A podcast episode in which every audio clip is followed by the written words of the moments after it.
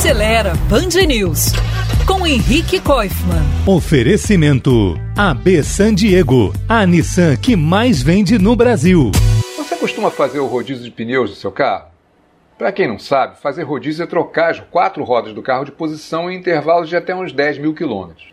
Isso porque, como a tração do motor é transmitida para apenas duas rodas, geralmente as da frente, a tendência é que os pneus se desgastem de maneira desigual. Trocando os pneus de lugar de vez em quando, você faz com que esse desgaste aconteça de maneira mais uniforme e que o conjunto todo tenha uma durabilidade maior. Normalmente, você encontra as instruções para fazer esse rodízio no manual do proprietário. E as boas oficinas especializadas também podem orientar a melhor maneira de fazer isso. O ideal, aliás, é fazer o rodízio junto com uma boa conferida do alinhamento e balanceamento das rodas. O custo de tudo isso costuma compensar e muito.